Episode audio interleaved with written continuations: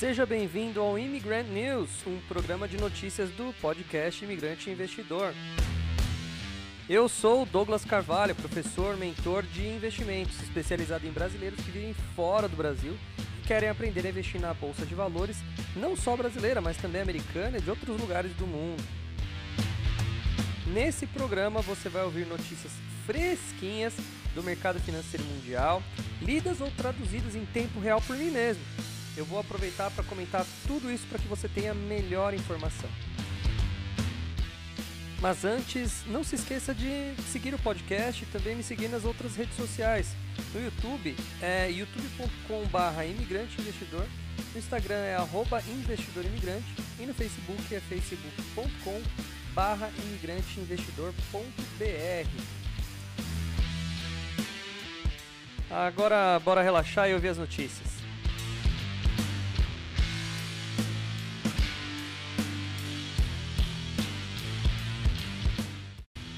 Fala imigrante! Uma ótima terça-feira para você que está me ouvindo.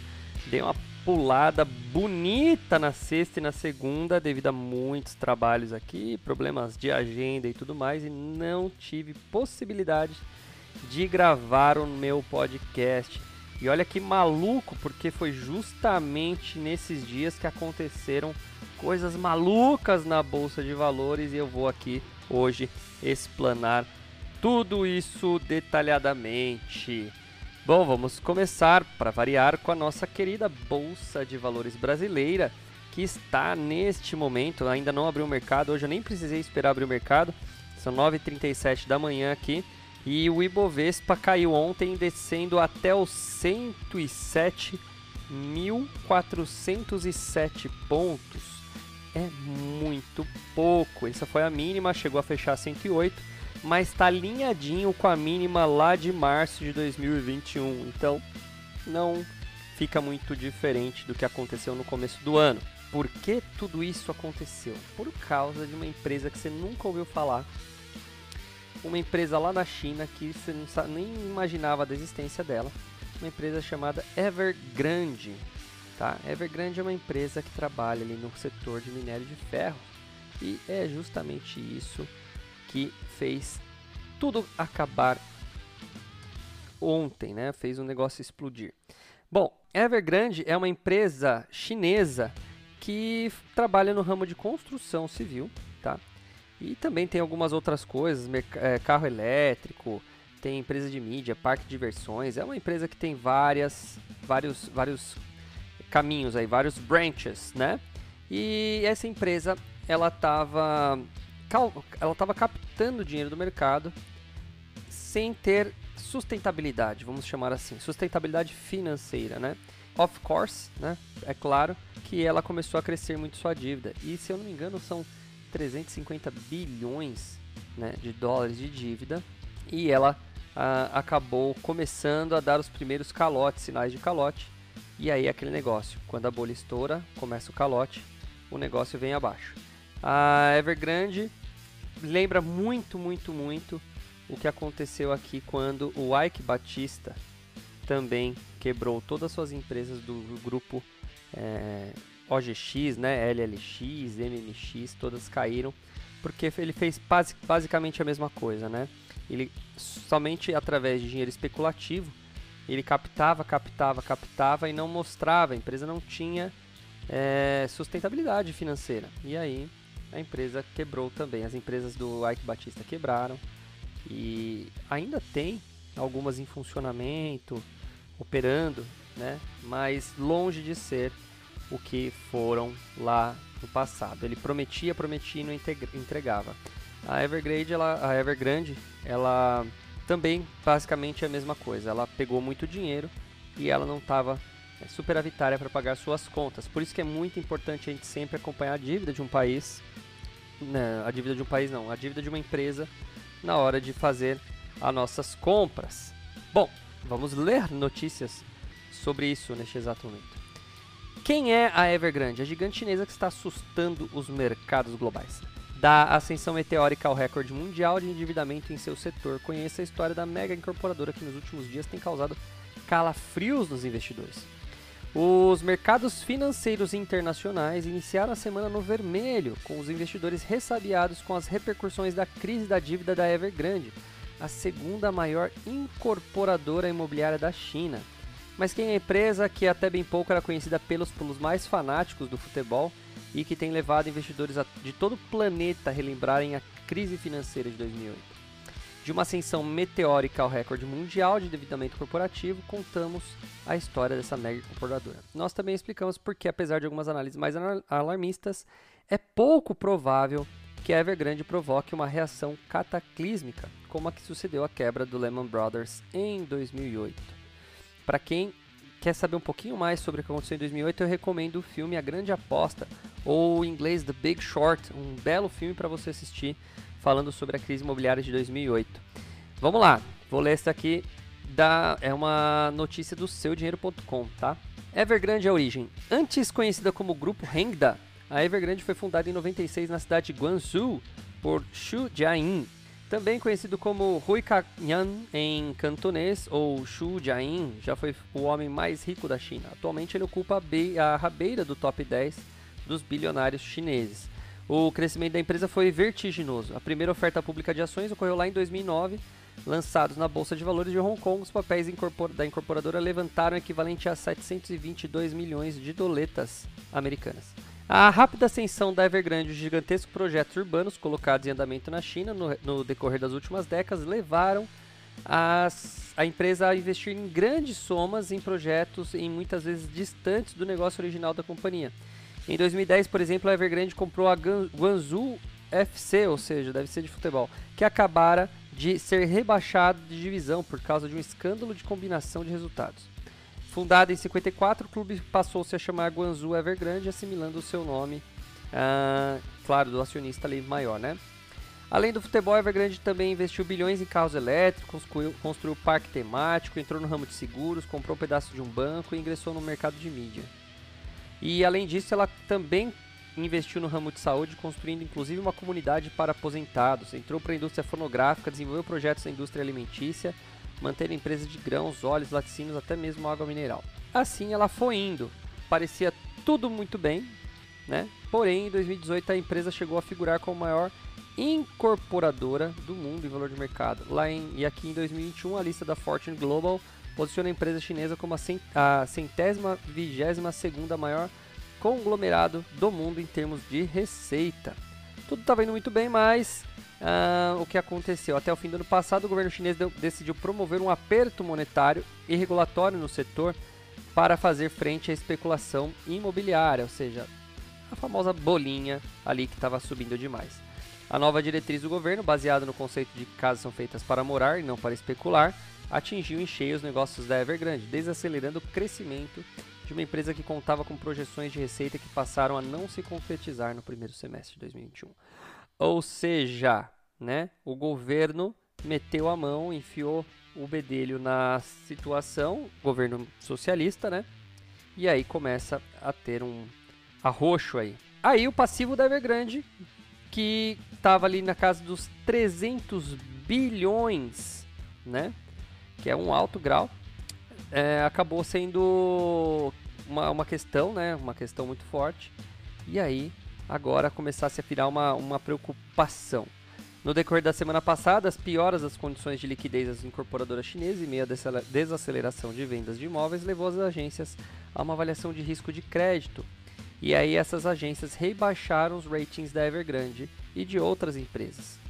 No caso específico da Evergrande, considerada a corporadora mais endividada do mundo, o governo passou os últimos dias em negociações com bancos locais para evitar o calote da rolagem da dívida da construtora.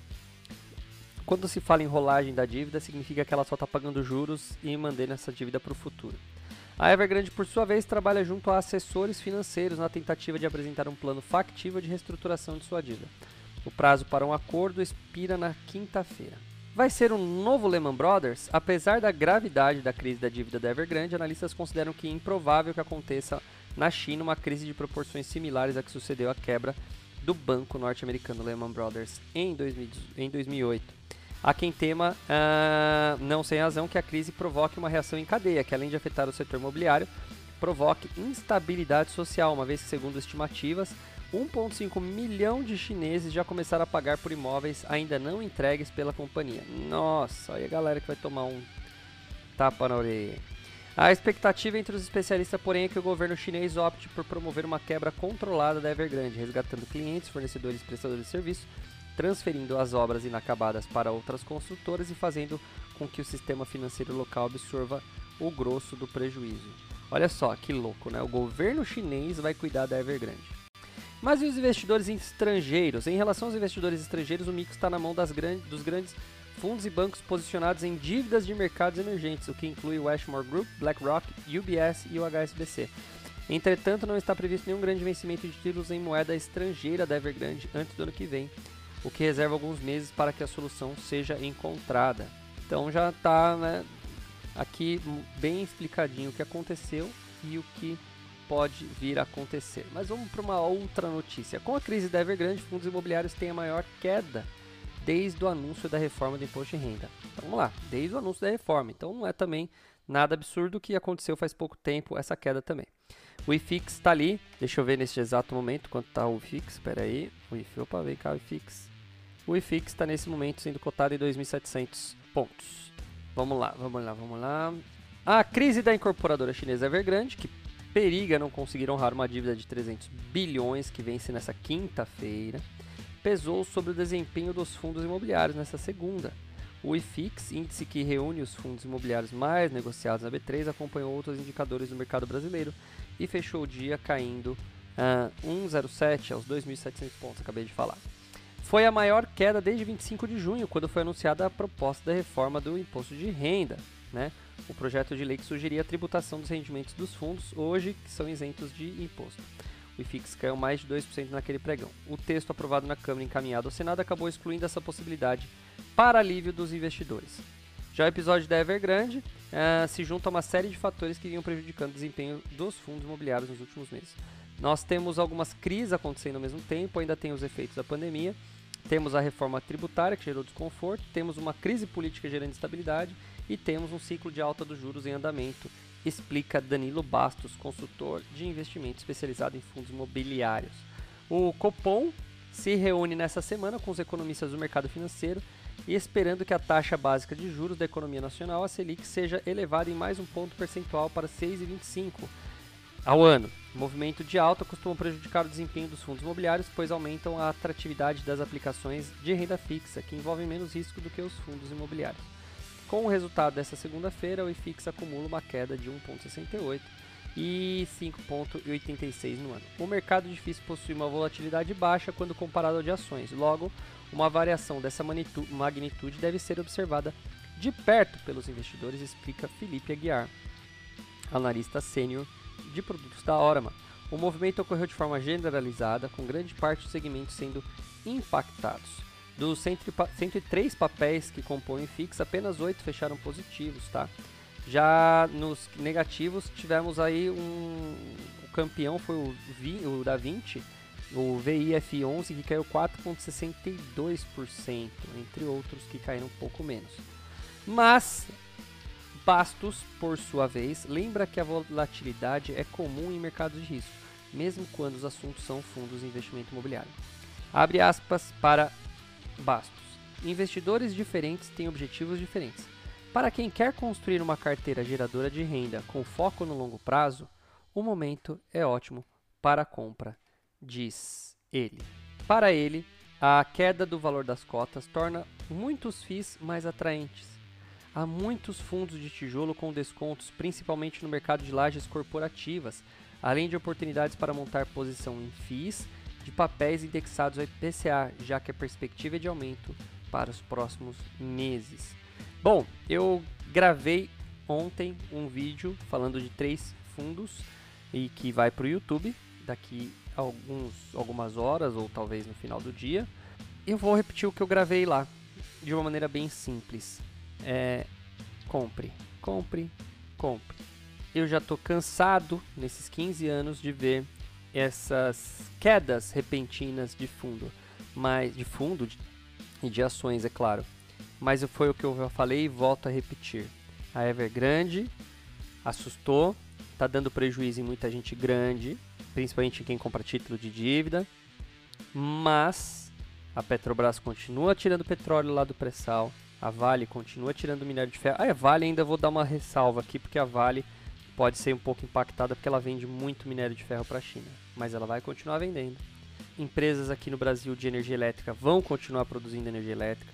Empresas que do setor varejista vão continuar vendendo. Enfim, empresas do setor de construção como a VEG, de construção de produção como a VEG, vão continuar produzindo lá os motores elétricos. O mundo vai continuar girando. E essas empresas hoje encontram-se baratas, assim como vários fundos imobiliários fundos imobiliários estão baratos. Hoje, vamos aproveitar e vamos comprar, tá? Ah, Douglas, mas eu tenho medo, pode cair mais. Sim, pode cair mais. Mas lembre-se, desde o começo, para todo aluno que já fez qualquer aula minha, sabe que quando a gente entra na bolsa de valores, a gente sabe dos riscos e aí eu falo para todo mundo que o desespero é o que faz as pessoas se darem mal.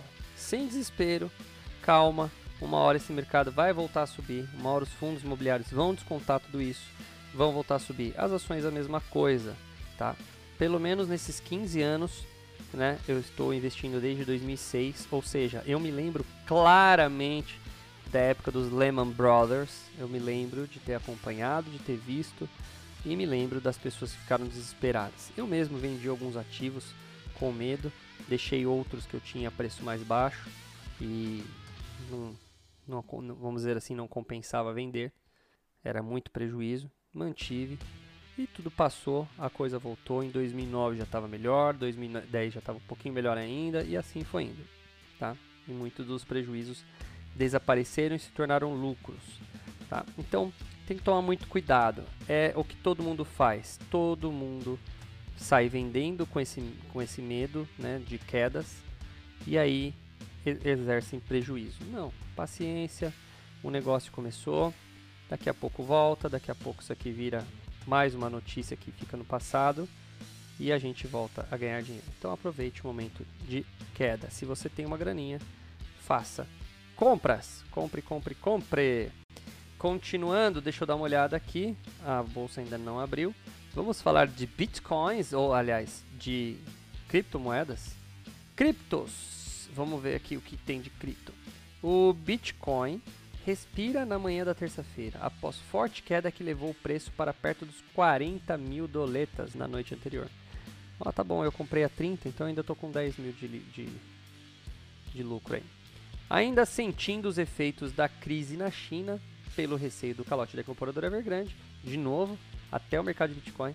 O mercado de bitcoins, uh, de criptomoedas opera no vermelho após a capitalização cair momentaneamente para menos de 2 trilhões.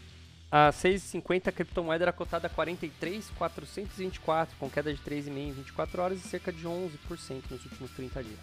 Agora o preço está 33% distante da máxima de todos os tempos, um pouco abaixo de 65 mil que foi registrado lá em 14 de abril. A dominância do Bitcoin, por outro lado, caiu também ligeiramente, abrindo espaço para algumas altcoins, que são chamadas as, as criptomoedas alternativas, né? Uh, é o caso, por exemplo, da OMG Network, que avançava 25% e alcança 10 mil doletas, a maior valorização até o momento entre as 100 maiores por valor de mercado. Enquanto o mercado oscila, o ambiente de negócio traz boas notícias, com pelo menos dois investimentos expressivos em empresas do setor, em meio à queda do preço. Por outro lado, a Coinbase desistiu de lançar seu produto de rendimento em cripto após a pressão dos reguladores americanos. Louco, né? É assim, ó. essas altcoins também a gente pode traduzir para a bolsa de valores. Existem as alt uh, shares, né? Seriam os shares alternativos. Aqui no Brasil existem algumas, algumas ações de menor volatilidade, aliás, de menor liquidez, menos conhecidas, que é interessante, eu já vi esse, esse caminho de quando as principais, as, as famosas blue chips, estão derrapando, você vê uma, so, uma, uma subida dessas ações que são alternativas aí. Então a Altcoin também segue o mesmo princípio. Interessante. Agora vamos dar uma rodada nas notícias de ações específicas. Vamos falar da Brasil Agro, Agro 3. A Brasil Agro anunciou que vendeu por 130 milhões parte da fazenda Rio do Meio, localizada lá no município de Correntina, na Bahia, conforme fato relevante divulgado ao mercado. Segundo o comunicado, o valor do negócio é equivalente a 250 sacas de soja, cerca de 45,5 mil por hectare útil. O comprador já realizou o pagamento inicial de 5,3 milhões e realizará o pagamento adicional de 10,6 milhões ainda em 2021. O saldo remanescente será pago em sete parcelas anuais, acrescentou a empresa. A Aere 3, ou Aeres, né, divulgou sua guidance para 2021-2022 com métricas de produção, receita, lucro, antes de juros, impostos, depreciações e amortizações, e também o CAPEX. Após analisar os números, analistas não veem muita diferença versus as estimativas de 2021 mas apontam que vale comentários olhando para 2022. Abram aspas. Achamos que o guidance corrobora nossa preocupação em relação à velocidade na retomada dos níveis de rentabilidade, principal motivo do nosso downgrade para neutro, com indicativo de margem levemente pior que nossas expectativas e que já estavam bem abaixo versus a média de consenso.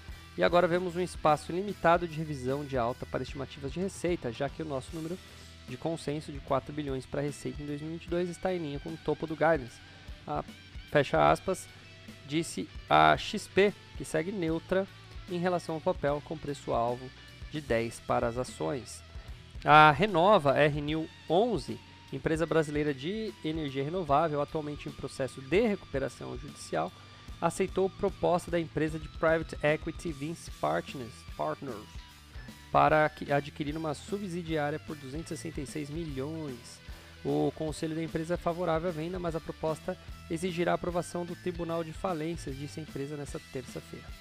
Energisa, a Energisa contratou um financiamento de 166 milhões junto ao Banco de Desenvolvimento BNDES para empreendimento de Energisa, da Energisa Tocantins Transmissora, conforme comunicado na segunda-feira. O custo desse financiamento é de IPCA mais 4,9 ao ano, com prazo de 238 meses sendo 38 de carência e 200 meses de pagamentos mensais. Hum. A Raizen e a Cosan. A Raizen anunciou na segunda-feira a primeira venda de longo prazo para gás natural renovável ou biometano com Yara Brasil Fertilizantes em um contrato de 5 anos, conforme comunicado divulgado nesta segunda-feira. O volume envolvido na transação é de 20 mil metros cúbicos por dia, acrescentou a companhia, que é controlada pela Cosan. A Cosan ainda fechou compra de 47% de participação no grupo Radar, por 1,4 bilhão. Com a aquisição, a empresa passará a deter mais de 50% social da Radar, gestora da, de 390 propriedades agrícolas. Já a Pets recebeu carta de renúncia do Diogo Gayama Bassi, do cargo diretor financeiro, CFO, eh, e de relações com investidores. Na sequência, reunião realizada nessa data, a empresa elegeu Aline Ferreira Pena Pele para o cargo de CFO. Aline Pena assumirá o novo cargo a partir de 1 de outubro de 2021, conforme destaca a companhia. Ela possui quase 20 anos de experiência profissional, tendo sido, antes de se juntar à companhia, diretora executiva de estratégia, M&A, Business Development, Venture Capital, Venture Capital e relações com investidores da Arezo. Nossa senhora, fez um monte de coisa lá. Onde atuou por cerca de 5 anos. A Aline também Uh, tem 14 anos de experiência no mercado financeiro nas áreas de Buy Side Equity Research, tendo sido analista sênior do HSBC Asset Management e no banco Bradesco Asset Management, com foco em cobertura de empresas no segmento de consumo e varejo no Brasil e na América Latina, além de Private Equity e Investment Banking MA. A senhora Aline é graduada em administração pela Fundação Getúlio Vargas. Diogo vai permanecer na companhia até o dia 17 de outubro de 2021 e assim apoiará o início do processo de transição das suas atividades. Marco Polo, POMO4, o Bank of America Global Research revisou a tese de investimento na Marco Polo e reduziu o preço-alvo de 4,40 para 3, frente a 2,35 da cotação desta segunda-feira que passou. É, eles deram a avaliação underperform, ou seja, vai, não vai muito para frente o negócio. O banco avalia que, eh, que, a equipe de gestão da Marco Polo fez um bom trabalho durante a crise, ajustando rapidamente sua estrutura de custos, lançando novos produtos e vendendo operações não lucrativas. A empresa foi, entanto, a mais atingida pela Covid no setor automotivo. Uh, o banco que avalia, que é o Banco of America, é, pode ser o ponto mais baixo por uma recuperação gradual. Jales Machado, JLL3, o Bank of America Global Research iniciou também a cobertura da Jales Machado com avaliação neutra, uh, perspectiva de valorização dentro da média, com preço-alvo de 12. O banco diz que apesar da empresa se beneficiar dos bons preços de commodities, acredita que ela opera com um nível alto de hedge, o que limita a exposição a preços pontuais altos. Opera 100% com arrendamento, com altos investimentos e com limitações de distribuição de capital. A VEG, na semana passada, anunciou uma nova linha de produtos chamada VEG Home, focada na automação do lar. Olha que interessante. O Credit Suisse avalia esse anúncio como importante porque ele abre espaço para um novo crescimento vertical para a companhia e fortalece sua parceria com clientes residenciais. Assim, o banco mantém a avaliação Outperform, que é aquela que vai empresa que vai valorizar acima da média, para a VEG, com preço-alvo de 38, frente à cotação de segunda de 46. É, eu acho que eles escreveram errado, estou conferindo aqui no gráfico. É, na verdade é 38 que custa hoje e deve ser o preço-alvo de 46 no futuro. Bom, já foram as notícias de hoje. Espero que você tenha gostado e espero que você vá lá no meu YouTube assistir os últimos vídeos que eu tenho colocado por lá. É, uma boa terça-feira para você e nos vemos amanhã neste mesmo podcast. Tchau, tchau.